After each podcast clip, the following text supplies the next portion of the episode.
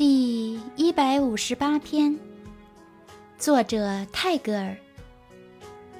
Power takes as ingratitude the writhings of its victims。